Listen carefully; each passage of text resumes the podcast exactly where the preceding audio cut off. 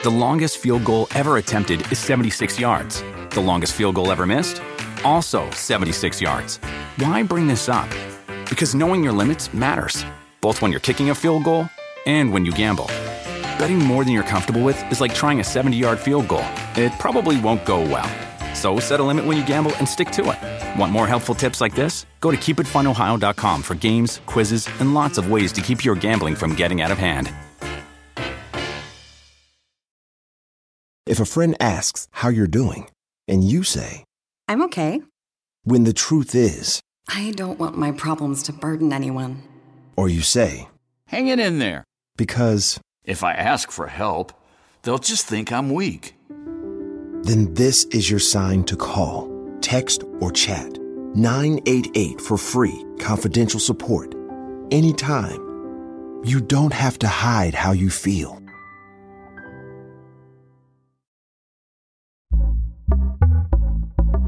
Pitaya. Hola, ¿qué tal? ¿Cómo están? Sean ustedes muy bienvenidos a su podcast muy, muy fuera de lugar. Su podcast muy favorito, todo es muy aquí. Y hoy tengo a un invitado que no es que lo conocí porque apenas y lo saludé aquí. No, no, no, lo conozco desde hace años. Creo que es el invitado que conozco de más años atrás, aparte de mi hermano. El día de hoy tengo a Pepe del Bosque. ¿Cómo estás, hermano? Carnal, qué gusto saludarte, Gabo, desde los 7, 8 años. ¿Sí? Hay gente que no lo sabe, güey, pero desde la primaria del Instituto México, ahí en la calle de Amores, nos conocemos. Fíjate que yo tengo el recuerdo así, pero muy clavado. Tú fuiste de los primeros que me habló, güey. No en el salón. ¿Sí? ¿Neta? Te lo juro. ¿Por qué?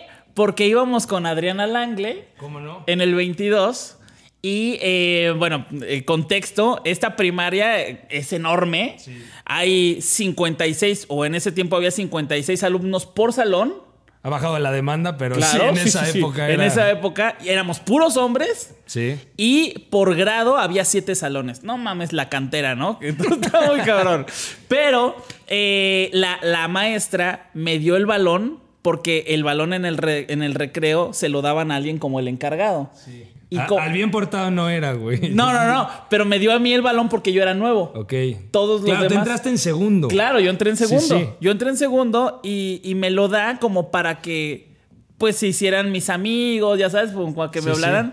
No me acuerdo, algo me dijiste de, de lo del balón, así como de, este, oye, tú vas a ir a jugar. Ok, vamos, sí sabes dónde son las canchas. No, mamá, así dije, verga, qué cagado. Pero desde ese entonces eras como un señor, güey. Neta, güey. Eras muy, muy... Muy propio. Sí, eres muy propio, ¿sí? Sí, muy sociable, Ajá. siempre hablo con todo mundo, pero sí muy correcto. Y sabía que tenía que acercarme a ti, güey, porque eras el encargado del balón, güey. O sea, Oye, pero, pero siempre fuiste como tranquilón o, o porque te perdí la pista en algún momento, pero fuiste tranquilón siempre. eh, un poco. O sea, muy sociable, me gusta salir, pero yo creo que, por ejemplo, cuando empezó la etapa de los antros, sí fui muy antrero. ¿A poco? Nos vimos algunas veces en Sí, el sí, Bull. sí. El Bull. Eh, ahora también nos hemos encontrado en distintos lugares, pero ya soy más de ir a echar una cena, una plática, unos mezcales y ya por ahí una vez al mes sí salir un poco más fuerte. Porque también, güey, es muy jodido pararse sábados y domingos tan temprano. Entonces, claro. si ya traes la cruda por ahí de un jueves y un viernes, ya a nuestra edad no son crudas, son depresiones. güey, la neta, no, y, deja tú, y deja tú eso. Aparte, pues si te gusta el food, no, no, así de que no mames que te vas a desvelar cuando al rato va a estar el Liverpool y el City. Y no, y a ti creo que te gusta ver fútbol, ¿no? A veces, a, A veces, veces. sí, sí. Intento desconectarme un mes al año en ¿Ah, donde neta? casi no veo nada. Por ejemplo, pasó el verano pasado, después de la Euro, me fui de viaje 20 días y casi no vi nada.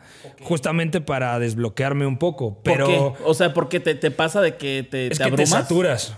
O sea, yo creo que como tu trabajo, al final yo hice de mi pasión mi trabajo. Entonces, en el día a día, no sé, estamos grabando hoy un jueves. Yo ya sé que al ratito juega el Arsenal contra el PSV, partido eh, postergado de Europa League, y a las 2 de la tarde juega el Barça contra el Villarreal. Entonces, tengo una agenda porque también el radio, o sea, hacer un programa de lunes a viernes a las 4 de la tarde pues me obliga a estar actualizado todo el tiempo. Entonces yo siempre les he dicho a, a los que me acompañan en el programa siempre habla con argumentos. Si no lo viste, no pasa nada. Di, no vi este, vi lo otro, o puedo dar tal dato, pero siempre he estado como en contra de la banda que llega sin prepararse. Que eso no falta, güey. Ah, ah, me han dicho, me han dicho, no me acuerdo quién me dijo.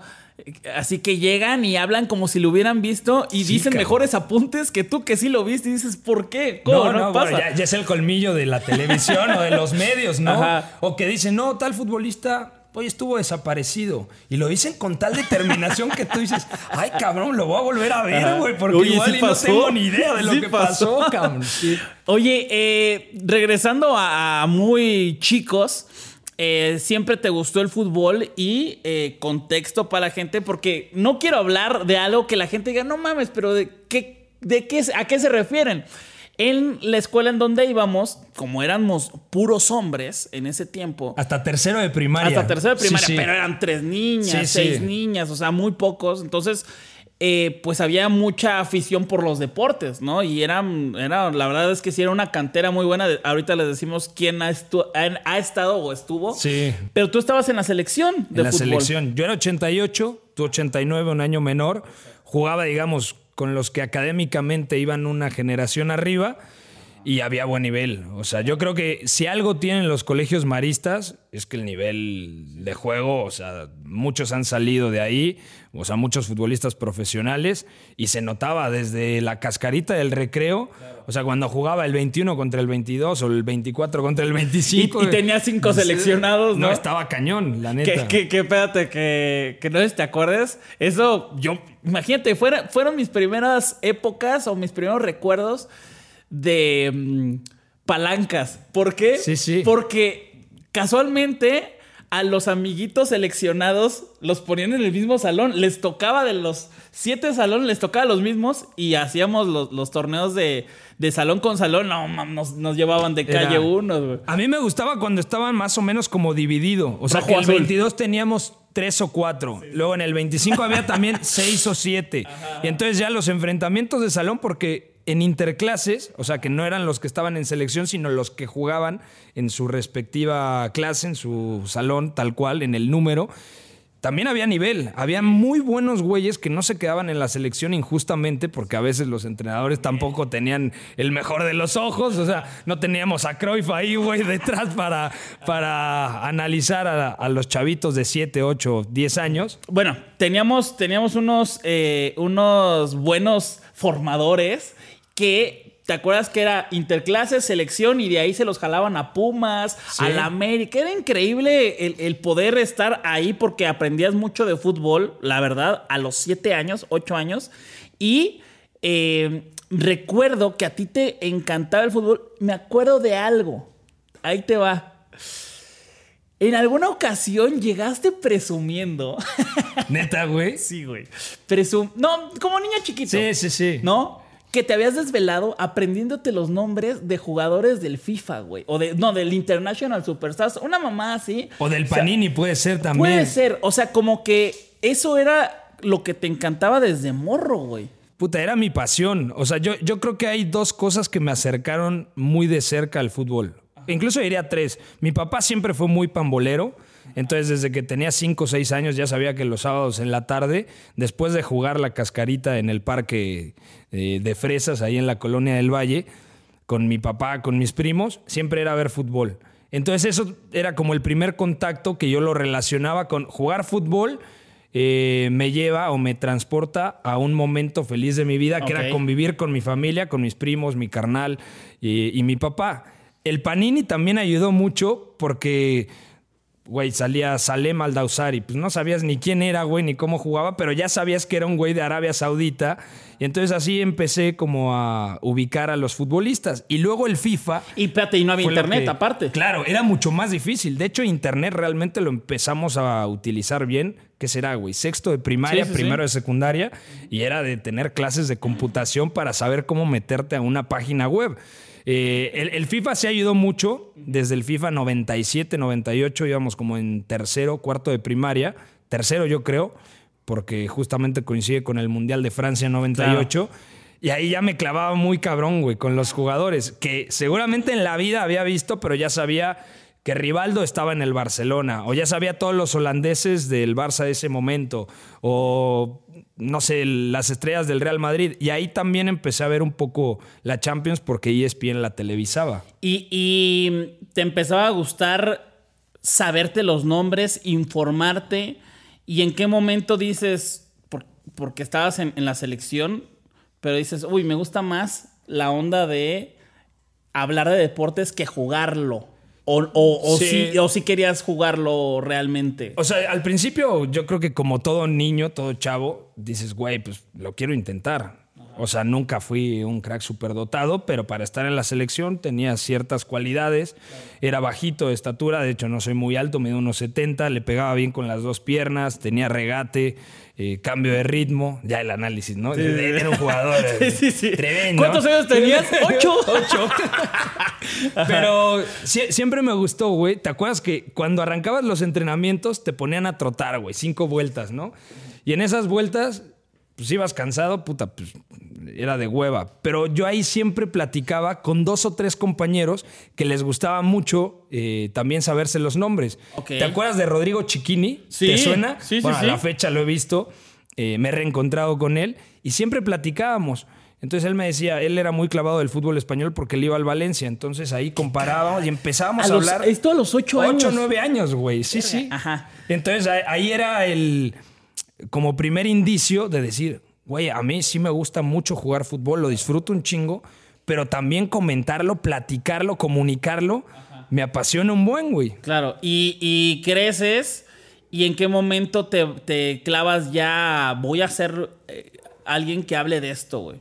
Yo, yo creo que el, el punto de inflexión es cuando termino la prepa, intento ir a jugar fútbol profesional a Bélgica, a un equipo que era lo equivalente a tercera división en Halle, un condado de Amberes, una ciudad grande, y dos semanas, si te das cuenta, te- tengo en la cabeza una imagen muy representativa. Técnicamente mm, competía bastante bien, pero había dos africanos que estaban en la misma, digamos, prueba que yo.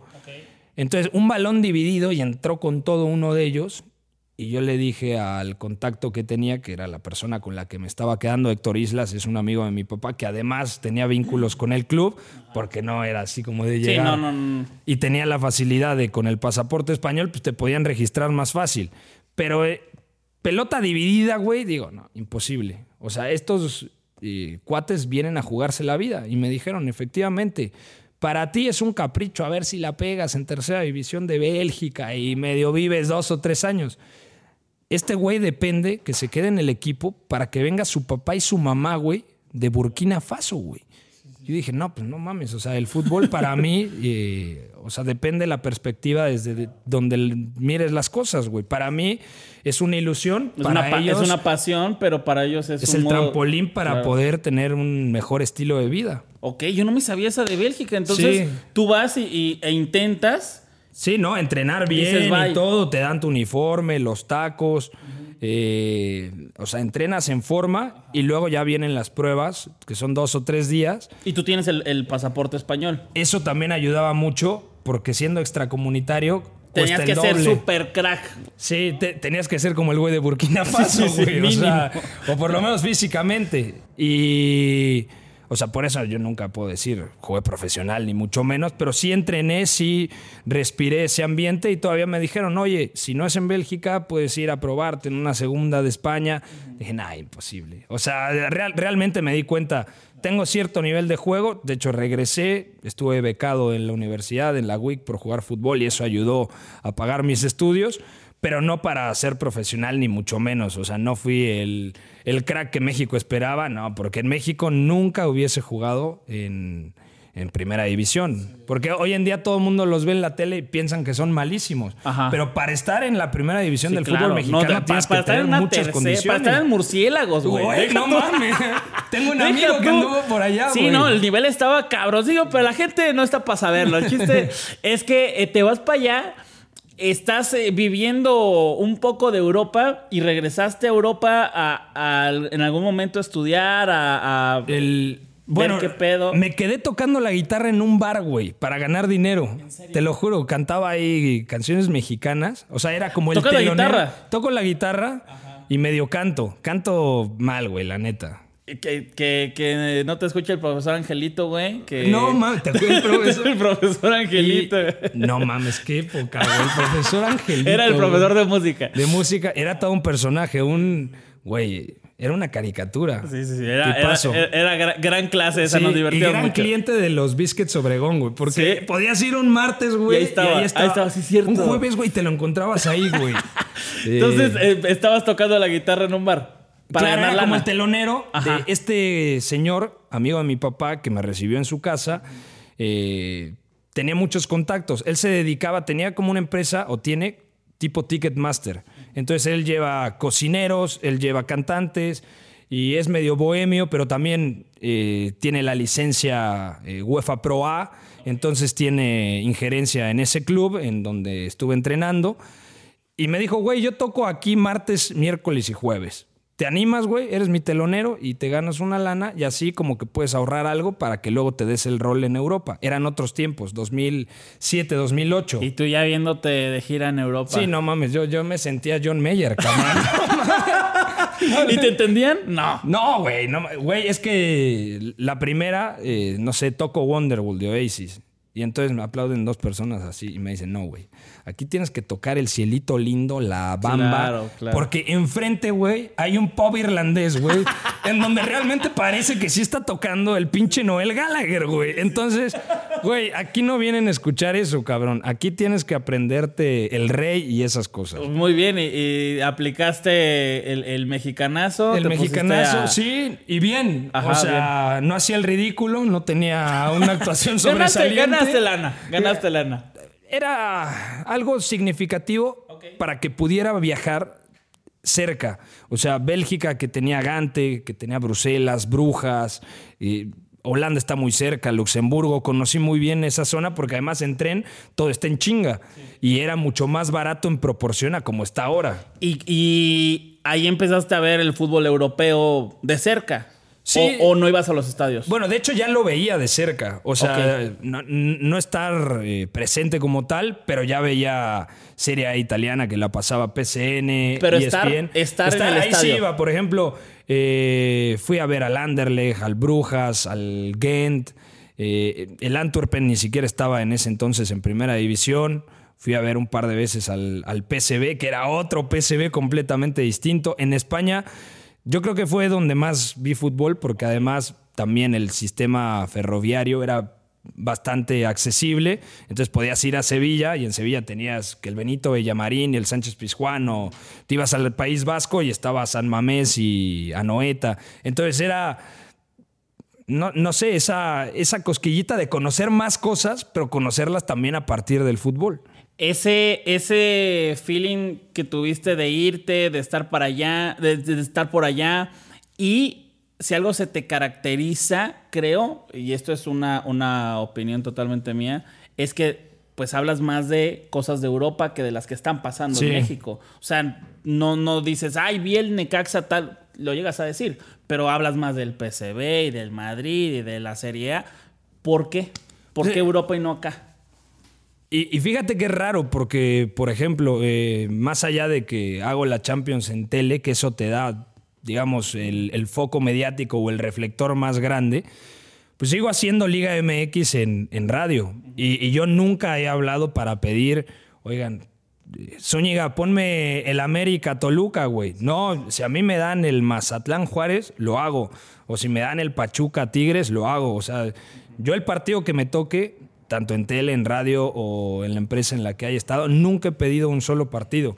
Entonces, quizás eh, eh, o sea, pasa un poco debajo del radar el hecho de que no hablo tanto de fútbol mexicano, pero consumo prácticamente lo mismo de fútbol mexicano que, que de fútbol europeo. El tema es, el fútbol europeo lo consume menos gente, entonces tú te haces más visible porque nadie te habla, bueno, igual y del Barça, del Madrid o del City ahora que está en boca de todos o del Bayern, pero pocos te hablan del Dortmund o del Marsella o del Sevilla y yo sí me clavo mucho en eso porque alguna vez Javier Alarcón me dijo, eh, tú analizas bien, pero no tienes esa credencial de que fuiste futbolista profesional. Tú vas a estar muy bien siempre y cuando veas más fútbol que, que cualquiera que esté a tu lado.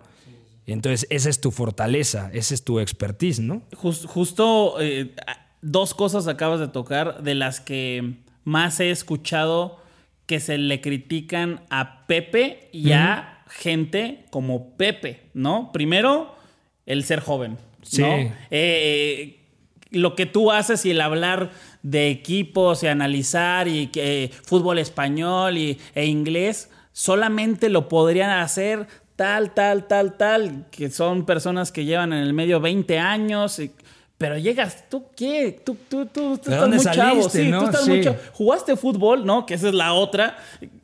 Pues no y no.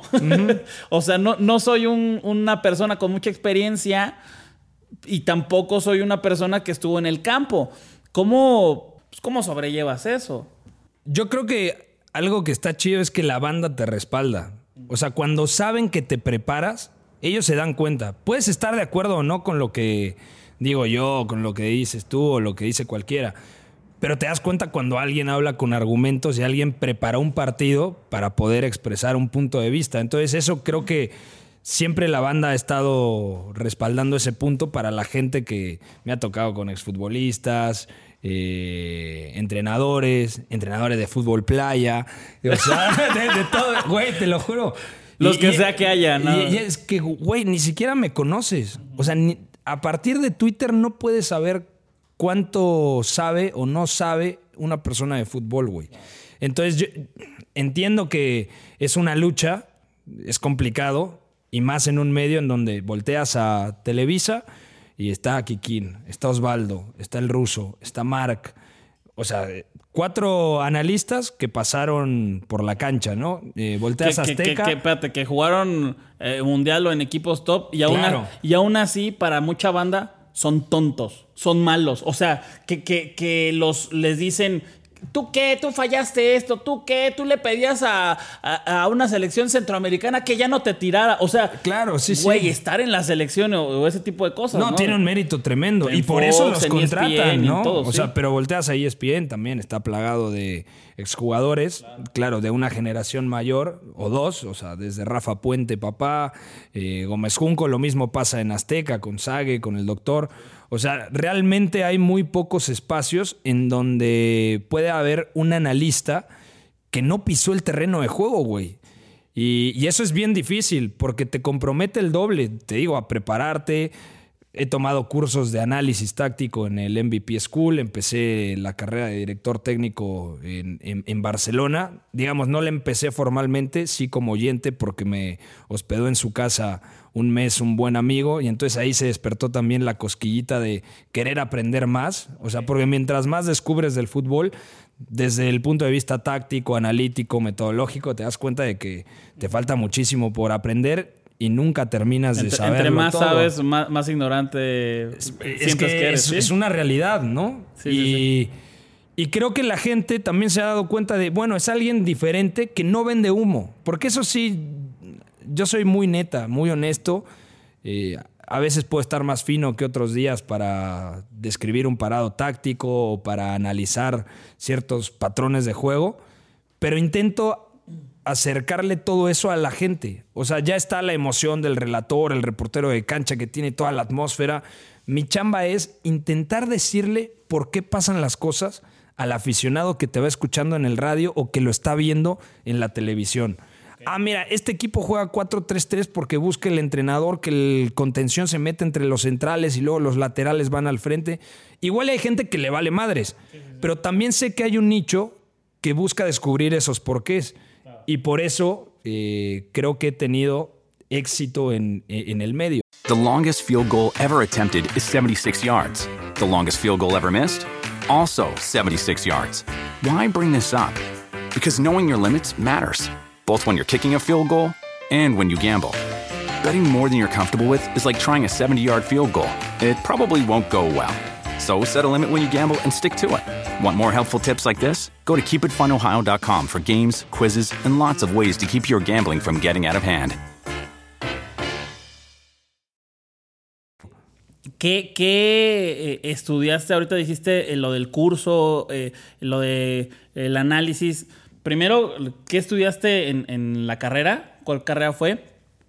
y cómo te has tallereado cómo te has preparado. Porque eso, eso, eso es importante, creo, para, para toda la gente que no te conoce o te conoce de, de- de oído, ¿no? Bueno, y este güey que... y- e incluso hay gente que estoy seguro que te ha escuchado, pero tal vez no, no sea... eh, no ha terminado de ver la Champions y ver la mesa, güey. Ver, Totalmente, ah, sí, cabrón, sí. ese güey es, el- ese es Pepe. Empecé, güey, comunicación, eh, porque tenía también la rama de periodismo. Y había un módulo de periodismo deportivo. eh, en la UIC, en la Universidad Intercontinental, Insurgente Sur, no me acuerdo el número, pero al lado de la Nike Factory, güey. sí, o sí, sea, el, Por el la caminero, güey. O sea, la última estación del Metrobús, ahí me bajaba. Y a partir de ahí, bueno, entro a ESPN y dije, necesito aprender más cuestiones tácticas, que es lo que más me gusta. Yo, yo supe que estabas ahí por Yoyo. No mames, ¿conoces a Yoyo? Sí, claro. Pues él, él- él me llevó ahí a los Juegos Olímpicos, güey. Ah, cómo no. Sí, sí, pero bueno. El, el señor Yoyotsin Sí, sí, Zúñiga, sí, sí, güey. sí, un saludito. Yo-Yo. Pero bueno, entras a ESPN. Eh, y ahí es cuando digo, tengo que saber más a nivel táctico, no solamente saber los nombres, sino si realmente quiero comunicar como analista, tengo que prepararme más. Tenía mucho la influencia del periodismo español, eh, por familiares, por amigos. Estaba Revista Panenka, estaba Ecos del Balón, estaba Revista Kaiser. Estaban medios, digamos, emergentes que a mí me llamaban mucho eh, la atención por cómo trataban el fútbol. Es decir, no había nada de sensacionalismo. Y, y dije, güey, no mames. Y en España. Y en España. Est- Esto lo deberían de tropicalizar y hacer en México. Obviamente en México la balanza está muy desproporcionada y el sensacionalismo es el 95% de los contenidos que, que se hacen. Entonces ahí empecé con el MVP School, que me parece para análisis ¿Es, táctico. es, este, online o es...? Es online. También eh, ese es para, digamos, análisis de equipos, un poco más genérico. Hay otro que es el de AFECFA, que es de scouting, para detectar Ojeador. más de ojeador, exactamente, que también me recomendó gente que estaba dentro del fútbol. Y yo creo que a partir de esos dos cursos, mi visión se amplió. O sea, ya tenía más recursos para poder emitir un juicio. Y también te das cuenta de que mientras más conoces, entrenadores, jugadores, eh, te das cuenta de que no conoces todo lo que pasa. O sea, y si un futbolista salió mal determinado día, igual y no es un tema táctico o un tema... eh, o sea, es, es algo que puede rebasar el análisis. Sí, que, es lo humano. Claro, ¿no? exactamente. Si cortó con la novia, si se peleó con la familia, si trae un tema de negociación de cuánto me suben el contrato. Entonces yo creo que la visión se va ampliando conforme pasa el tiempo y te vuelves menos impulsivo, porque si algo tenía de, de chico es que era muy arrebatado y como sabía que tenía mayor conocimiento que muchos de los personajes que estaban en, en la televisión, y lo digo humildemente, güey, No, no, no, no, de bien, manera no, sí, sí, arrogante, sí, decía, sí, sí. no mames, ¿cómo le pueden poner un partido de Europa League a alguien que ni siquiera ha visto estos equipos? O me tocó, no voy a decir el nombre, de un personaje que le dijo al Dinamo de Zagreb, Dinamo de Kiev, 45 minutos y al medio tiempo le tuve que decir, oye, es el, el croata, no el ucraniano. Y, te, y dices, güey, los jefes, ¿cómo no bajan y dicen, güey? Y, y justo te preguntaba el qué habías eh, estudiado, qué habías hecho, porque el 90% de las personas que van a escuchar esto no ha jugado fútbol profesional. Claro, no, no, pasa. Y pasa eso que acabas de, de comentar. Digo, independientemente, eh, sin que eh, estemos más en el tema de quién era, ¿no? Esa persona, pues pudo haber sido un exfutbolista o pudo Era haber futbolista, güey, seguro. ¿No? Entonces, Seguro. eh, a eso voy. Eh, él tiene más, más eh, tarjetas o cartas que tú para poder hablar de fútbol. En, en el Sí, papel. la- las famosas Sí, credenciales. ¿no? Exactamente, ¿no? Entonces, eso es súper importante porque hay un montón de gente que, que está escuchando esto y que se meta a ver estos, estos cursos, estos talleres, si no para estar en el medio, pues para conocer más, ¿no? Claro. O sea, si quieres realmente comunicar fútbol, tienes que prepararte. Y no es como el güey que sale o del UNAM o del Ibero o de la Intercontinental o la VM o lo que sea. y Dice, ah, ya terminé la carrera, ya estoy para comentar un partido. Yo pensaba eso y estaba muy equivocado. Que seguramente por la cantidad de partidos que había visto y la preparación lo hubiese podido hacer arriba de la media, seguramente pero no era ni la sombra de lo que con el tiempo fui construyendo. O sea, porque realmente el tema es, para analizar fútbol, tienes que ver fútbol. Es como el güey que habla de cine. O sea, por ejemplo, tu carnal que le gusta mucho el cine. Para hablar de una película, tiene que verla. Para ver un partido de fútbol, tienes que verlo. Y desafortunadamente en el medio mexicano hay mucha gente que ve poco fútbol y que se atreve a emitir juicios, y aparte juicios de valor a veces bastante fuertes, güey, que dices, ay, cabrón, o sea, no mames, ¿qué, qué, estás diciendo, güey? Parece que estás en el vestuario, güey. ¿Te ha pasado? ¿Te ha pasado que tú, por pasión o por a lo mejor una orden de, de, que, güey, pues échale un poco más de, de, picante a este pedo. O sea, no de que seas sensacionalista, pero pues acércate a eso, güey. O sea, nunca me ha pasado que me, que me dan línea editorial, pero sí me pasó en ESPN y eso fue un detonante para, para renunciar. Que me dijeron, güey, así me lo dijeron, con tus mamadas no vas a llegar a ningún lado. Te tienes que crear un personaje sensacionalista, eh, un personaje que tenga de bandera un equipo, porque con el análisis y que el 4-2-3-1 y la línea de 3 no vas a llegar a ningún lado.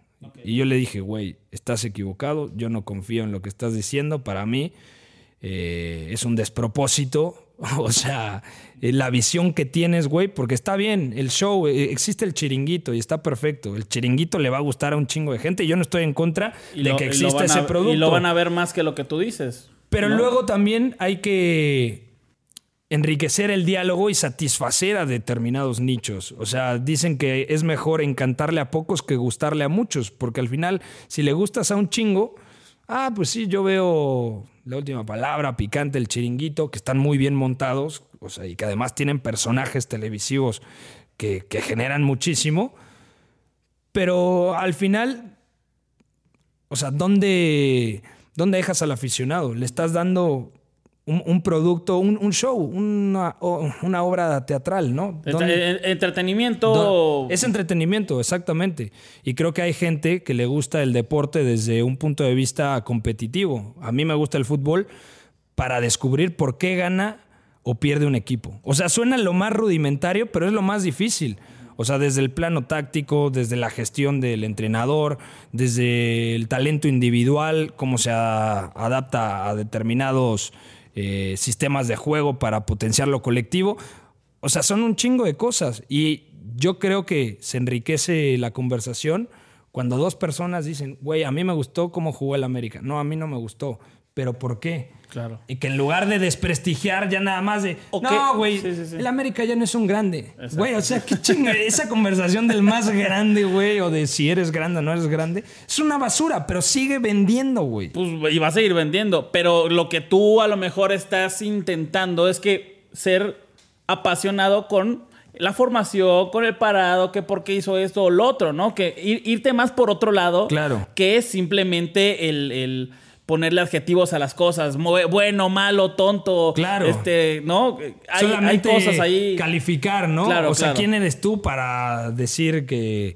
O, para descalificarte a ti, güey, porque ya muchas veces es hasta la pelea entre compañeros. Sí, totalmente. O sea, en ESPN cuando me dicen eso, dije, ay cabrón, o sea, yo, yo me enamoré de, de, de ESPN, que era el de fuera de juego, en donde se hablaba de los partidos. No, y que puedes, y, y, como dices, o sea, puedes estar narrando, ahorita ya no, ahorita ya no, pero podías estar narrando Champions, o sí puedes estar narrando la Serie A, ¿no? o, analizando, puta, qué, qué, chingón, pero sí, o sea, cuando algo no te va, puede ser un balazo en el pie, claro. ¿no? Porque el día de mañana dices, dice Pepe, va, arre, ¿no? Este, el Barcelona, tal, tal, tal, y dices algo que va a ser para toda la, vida y ahí se queda y la gente te lo va a recordar toda, toda la vida de que te equivocaste, la cagaste y no te quedan. Si algo no te queda, el- te va a afectar seguramente. ¿no? Güey, es que a, a mí hasta me da miedo esta época, cabrón, porque dices cualquier cosa y se queda grabada. Es, es como el güey que atropelló el perro y es el mataperros, cabrón. Claro, O sí, sea, sí. Y, y eso es muy Y fue jodido. que- y fue sin querer, Y fue sin ¿no? querer, güey. Sí, sí, sí. El, el tema que ahorita estabas tocando de que te estás preparando, que estás ahorita en Champions, eh, creo yo, eh, yo te echo la flor, es pues de las cosas más top que podrías hacer en México. Estar hablando de la competencia más cabrona después del Mundial. Sí. ¿No? Y que también has tenido chance de estar en la Euro, eh, que, fue justo lo que hiciste antes, ¿no? De- Sí, de- yo creo que la euro fue como el punto de inflexión, pero no solo para mí, o sea, le pasó prácticamente, eh, no voy a decir a todos, pero sí a un 40% de los que formamos ese crew para Sky en la, en la euro. O sea, a Majo le ha ido muy bien, me parece que es una relatora espectacular y además de que es, eh, es una tipaza, o sea, la, la considero una muy buena amiga. Ese par de degenerados que se fueron a Colombia con Paramount, el, el, el Tibu y Sales, Ajá, ajá. que también, o sea, tomaron el reflector y sabían que perdían la Premier y llega Paramount, entonces dan ese salto que tanto pedían porque Sky es una muy buena escuela, pero desafortunadamente Sky eh, paga poco y por eso tiene también poca gente y por eso ellos Y es como caro. relatores es caro, los relatores también tienen que comentar, analizar, hacer reporteros de campo, güey, es una megaputiza hacer una transmisión solo. Eh, pasó también con el chileno Felipe Sebastián, otro amigo que se fue a TUDN. Y en general toda- todo el talento que me encontré en Sky fue impresionante. No solamente por las aptitudes o virtudes como profesionales, como persona, güey. Porque siempre te entra ese miedo de, güey, vas a llegar a un nuevo medio, eh, llegas a la Eurocopa. No, y mira, per- perdón que te, que te interrumpa, y justamente ese- esa característica tienen los que me dijiste, son muy de- del trabajo, de la cancha, no tanto de este güey es malísimo. Uy, mira, este, el árbitro es. eh, ¿Qué trae? Eh, le pagaron, lo compraron. No, o sea, ese tipo de cosas. Sí, una línea más seria, ¿no? Yo no las he visto con o he escuchado con las personas que estás diciendo. ¿no? Sí, de acuerdo. O sea, yo- yo creo que también era algo que los directivos de, de Sky les pedían. O sea, cero amarillismo, polémicas. ¿Y, y te, ¿Y te gustaría hacer otra cosa mm, más allá? ¿Qué es más allá de lo que estás haciendo? No sé, estoy, voy a tirar así, este, comentar, o sea, relatar, relatar. Eh, director técnico, como lo que acabas de decir que estuviste ahí más o menos, irte a otro país, estar haciendo trabajo de cancha en tal lado, o sea, no sé. Sí me gustaría seguir con la comunicación relacionada al fútbol.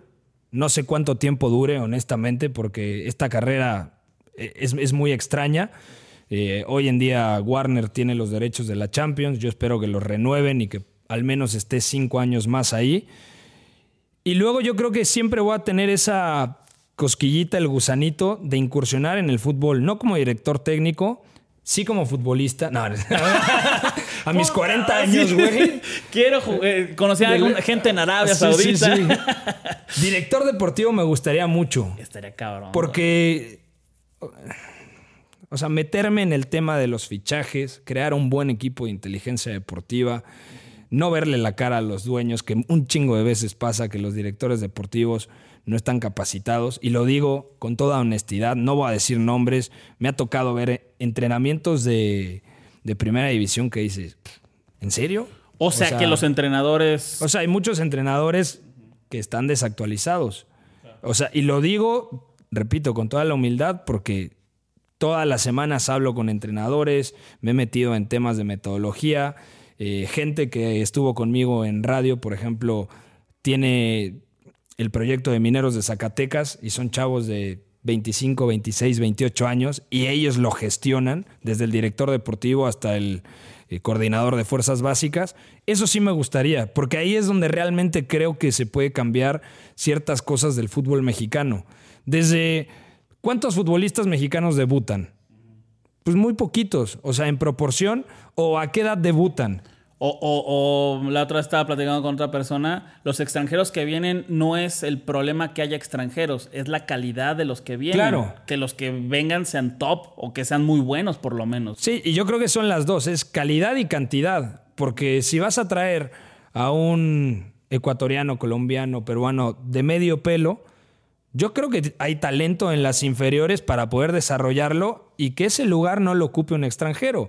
Igual y no tener nueve extranjeros en un equipo, sí tener cinco o seis, pero que esos cinco o seis sean de cierto nivel, ¿no? De cierta categoría, para que además el chico que viene de inferiores llegue al primer equipo y si realmente es bueno, le va a ganar el puesto a un güey que no es medianía, sino que es eh, top, ¿no? Dentro del continente. Ej- ejemplo, Jiménez Narciso Mina, ¿no? Por ejemplo. Así nada Sí, más. Sí, bueno, que lo vendían a, a Narciso como si fuera eh, el goleador sudamericano y sí marcó muchos goles en Sudamérica, pero Jiménez se, se impuso a la calidad. Por ejemplo, lo de Emilio Lara, que era lo sencillo del América. No, se va Jorge Sánchez, vamos rápidamente por un extranjero, un lateral. eh, o dentro de la Liga MX, porque América tiene muchas posibilidades, o de Santos, no sería la primera vez. O, o vas a Sudamérica y fichas algo bueno, relativamente no tan caro. No, le dan continuidad a un chico de la cantera. Pachuca eh, trabaja muy bien con las inferiores. León creo que también ahí va. Pumas lo ha dejado de hacer. Eh, Entonces yo creo que la dirección deportiva es algo que, Que te apasione y que te que gustaría, hacer en algún momento. Sí, sobre todo para profesionalizar el, el- el fútbol. Obviamente sé que me tengo que preparar mucho más para llegar a ese punto. Y deja tú eso. Eh, creo que un montón de personas hemos intentado hacer cosas no solamente en el deporte, sino en los medios o en cualquier eh, ámbito, pero también está muy viciado, ¿no? O sea, creo yo que, que alguien que te va a escuchar va a decir, ah, qué bonito. Sí, sí, sí. Suena bien chingón, Sí, suena pero- bien chingón, nada más peléate con este dueño, con este jugador, con, ¿no? Que pasa, ¿no? Seguramente. Bueno, pero es que además la estructura del fútbol mexicano tiene ca- que cambiar, por ejemplo. O sea, no es hablar mal de nadie como persona, pero como profesionales, a mí no me parece coherente que la Liga MX esté bajo la gestión de un político, que puede ser buena, mala persona, no lo conozco más que en un par de entrevistas, pero a mí me parece, por ejemplo, que, que, que Miquel o sea, no, no, no tendría que estar en la Liga MX. Porque el tema es, está pensando en hacer más negocios con la MLS que en regresar algún día a la Copa América o Copa Libertadores o Sudamericana, que es donde realmente yo creo que está el roce competitivo. Y no, no, no estoy ninguneando a la MLS. De, sí, güey, ten, por supuesto, muchos partidos con la MLS. Haz negocio, haz varo para que la burbuja del fútbol mexicano se siga inflando, pero también ten eh, esa competencia contra rivales de mayor nivel. O sea, ir a jugar a Asunción, a Paraguay, o a La Paz en Bolivia, o a Lima en Perú, ay cabrón, más allá del nivel competitivo que tengan los equipos, eh, te fortalece, ¿no? O sea, te, mentalmente, físicamente, te da mayor rodaje, experiencia, y eso se lo puedes preguntar a cualquier exfutbolista como Sague. Sí, como aquí lo, aquí, Kikín. aquí- aquí O lo han dicho. Y ojalá tengamos algún momento a Miquel, pero sí es algo que me han dicho muchos, muchas personas del fútbol, que eso estaría bueno, pero lo que hace muy bien Miquel, hablando de, de- de él, es que es muy bueno en los negocios. Claro, totalmente. Y, y- y bueno, yo, yo no he escuchado a algún dueño de algún equipo que diga, no hay que hacer lo que está haciendo él. O sea, pues, le está conviniendo a todos los, los, eh, los del negocio, pero bueno, eh, se deja por un lado lo deportivo. El- Esperemos que, que sea es que- diferente en algún momento. The longest field goal ever attempted is 76 yards. The longest field goal ever missed? Also 76 yards. Why bring this up? Because knowing your limits matters, both when you're kicking a field goal and when you gamble. Betting more than you're comfortable with is like trying a 70 yard field goal, it probably won't go well. So set a limit when you gamble and stick to it. Want more helpful tips like this? Go to keepitfunohio.com for games, quizzes, and lots of ways to keep your gambling from getting out of hand. ¿no? El tema es que es el ciclo sin fin. O Claro. sea, porque cada mundial nos hacemos las mismas preguntas Y, Pero sabemos y la ya la respuesta, respuesta. va a ser el mismo diagnóstico, güey. Claro. O sea, dicen, para las mismas preguntas, el mismo diagnóstico. Y siempre pasa lo mismo. O sea, pasó desde que tenemos uso de razón, güey, que vemos las copas del mundo y dices, 94, bueno, iban regresando del 90. 98, no, pues es que ya se hizo vieja la generación del 94. Y el ya merito. No, 2002, puta, Estados Unidos. Y las decisiones de Aguirre. O sea, siempre hay algo. Pero al final, el quinto partido o el sí se puede, desde mi punto de vista, son visiones súper mediocres, güey. O sea, realmente no tienes que pensar en un pinche quinto partido. Tienes que pensar en tengo una estructura sólida para ir a la Copa del Mundo, a ir al sexto o al séptimo partido, sea la final o el tercer lugar. Hoy en día es una utopía porque igual y nos quedamos en fase de grupos o igual y llegamos a dos partidos. O sea, que puede pasar. Pierdes con Polonia, te despacha Argentina y el partido contra Arabia Saudita vale para tres pesos. Pero eh, entonces se va a llegar en el mejor escenario al cuarto partido. Dinamarca o Francia. Buenas tardes, ahí nos regresamos. Y entonces el fútbol mexicano se va a hacer las mismas preguntas de siempre. ¿Qué es lo que pasa con eh, los jóvenes talentos? ¿Por qué no hay una profesionalización en las canteras para enviar, eh, no sé, entrenadores de 25 a 35 años a las mejores academias del mundo a, a absorber conceptos y que luego esos conceptos los puedan implementar acá? Antes de que debuten, tengan un año o dos años buenos y ya valgan 4 millones, ¿no? Que claro, eso también. O, o mandar a los chavos. O sea, el, el problema, hace poco platicaba con un visor eh, de, de un equipo español. Bueno, lo puedo decir, de- del Betis. El Betis me preguntó por Alexis Vega, ¿no? Y, y estaban un poco preocupados por lo que había pasado con Diego Laines, que nunca terminó de explotar y de hecho ahorita le está, le está costando tener continuidad en el Sporting Braga. Y me dicen, es que Alexis lo vemos jugar y el tipo, dos partidos, está en un nivel tremendo. Luego es un Chivas, un equipo que no tiene tanto sistema, pero él frota la lámpara y se inventa algo. ¿Cuántos años tiene? Me preguntan. ¿20, 21? No, pues ya está en la barrera de los 25 años. No, no, olvídate.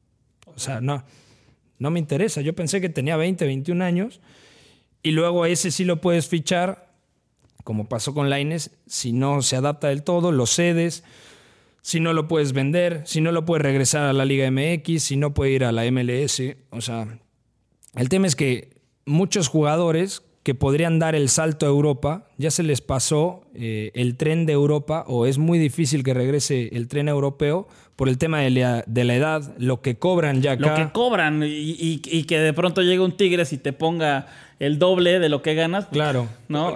O sea, ¿qué harías tú? No, pues, la neta. O sea, de irte a... la- Güey, te vas a ir al Feyenoord. Si yo, si yo no tengo problemas de dinero que no sabemos, no problemas de dinero, pero a lo mejor el dinero es muy importante en mi vida, pues me voy a Tigres. Si la verdad es que eh, el dinero no es algo que a mí me mueva, me- que la verdad, si es mi caso, sí me voy a Europa, ¿no? Claro. Pero bueno, son, son casos, Sí, son ca- cada uno. diferentes. Y, y pasa, por ejemplo, como con Vela, güey. Yo no he visto un mayor talento después de Hugo Sánchez y Rafa Márquez que Carlos Vela. Y la gente me dice, no mames, estás loco. Güey, esa. para, para ti no es así. ¿Eh? Un, un dios del fútbol. Top sí, no top 3 como lo acabas de poner, para mí. Tú pondrías a Cuauhtémoc arriba. No. eh, si- siento que sí te ha tenido muy buenas condiciones, Vela, pero para estar en el top 3, no creo, para mí. Yo pondría al, al- al jorobado, a Vela, a. Jorobado. al no, no, el tipo, bueno, señor gobernador. gobernador. Gobernador. Gobernador. Eh, Pero decías que no Bueno. visto a alguien como Vela. lo de Vela, y aparte se normalizan ciertas cosas. Vela, en una temporada que desafortunadamente fue previa a Brasil 2014, fue uno de los tres mejores atacantes de la Liga Española. ¿Sabes quiénes eran los dos que estaban por encima de Vela? Messi y Ronaldo. Y entonces eso como que pasa debajo del radar, güey. No lo consiguió el Chicharo. No lo, quizá Raúl rozó ahí el top 5 de mejores delanteros En la Liga Premier. en la Liga Premier también. Y desafortunadamente, pinche Bob Patiño, lo que, Sí, sí, sí, lo, que no- pasó. pero, pero Vela, o sea, en, en ese momento era un jugador descomunal.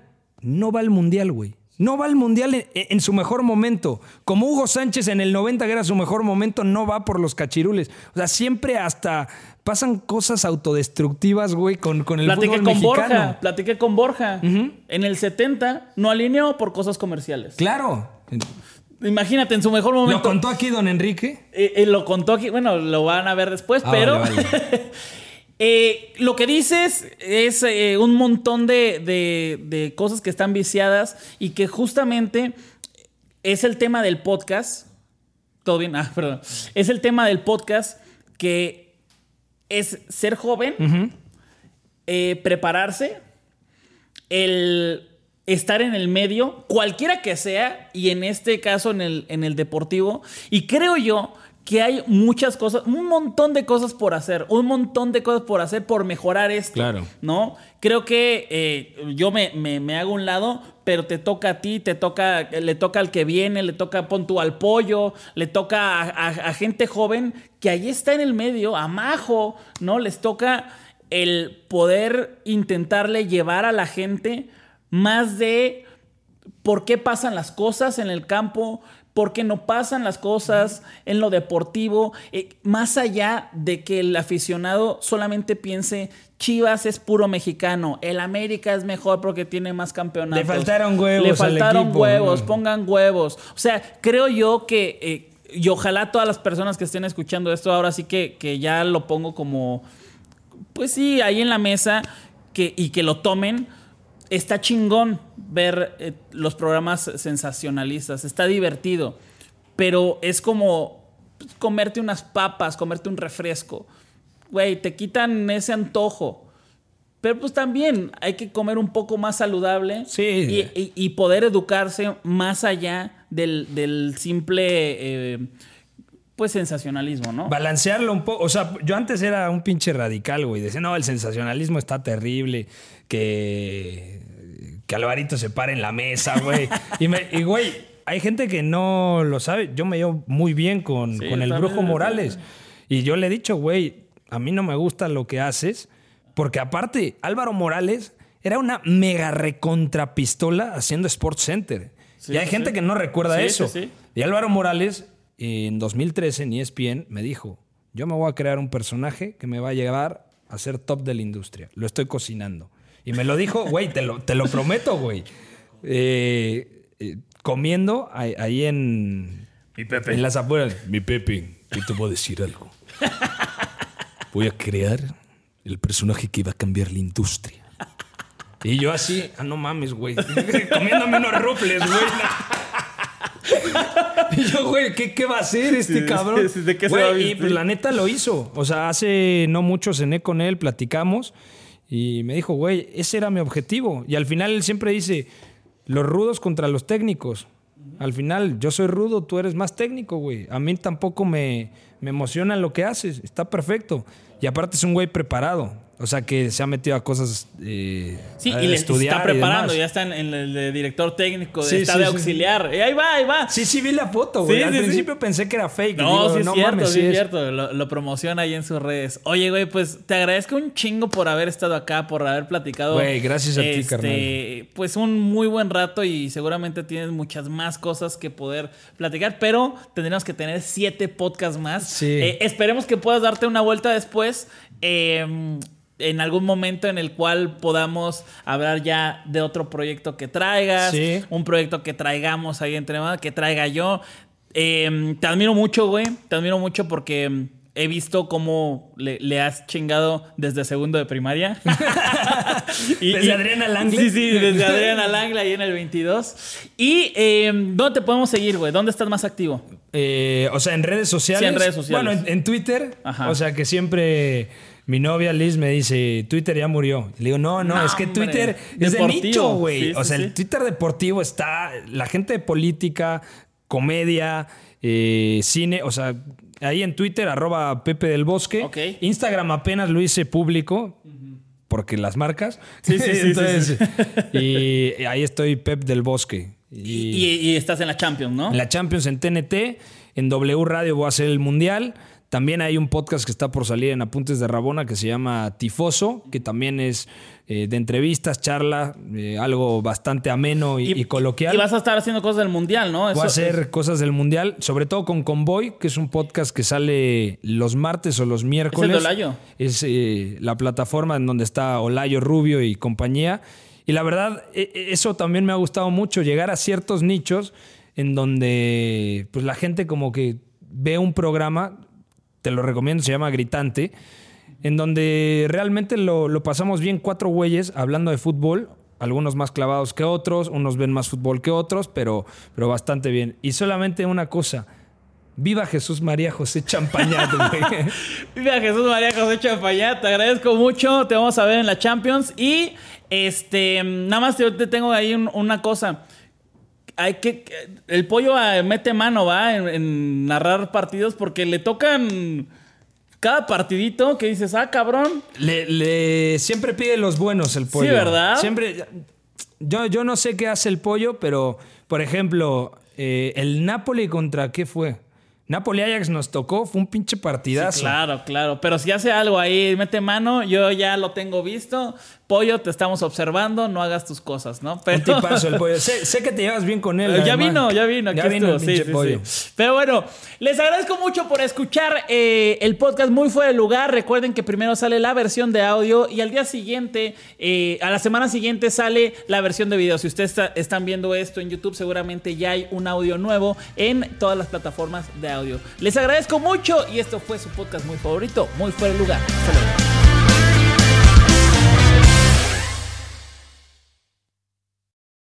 The longest field goal ever attempted is 76 yards. The longest field goal ever missed? Also 76 yards. Why bring this up? Because knowing your limits matters, both when you're kicking a field goal and when you gamble. Betting more than you're comfortable with is like trying a 70 yard field goal, it probably won't go well. So set a limit when you gamble and stick to it. Want more helpful tips like this? Go to keepitfunohio.com for games, quizzes, and lots of ways to keep your gambling from getting out of hand. If a friend asks how you're doing, and you say, I'm okay. when the truth is, I don't want my problems to burden anyone. or you say, Hang it in there. because, If I ask for help, they'll just think I'm weak. then this is your sign to call, text, or chat 988 for free, confidential support. Anytime. You don't have to hide how you feel.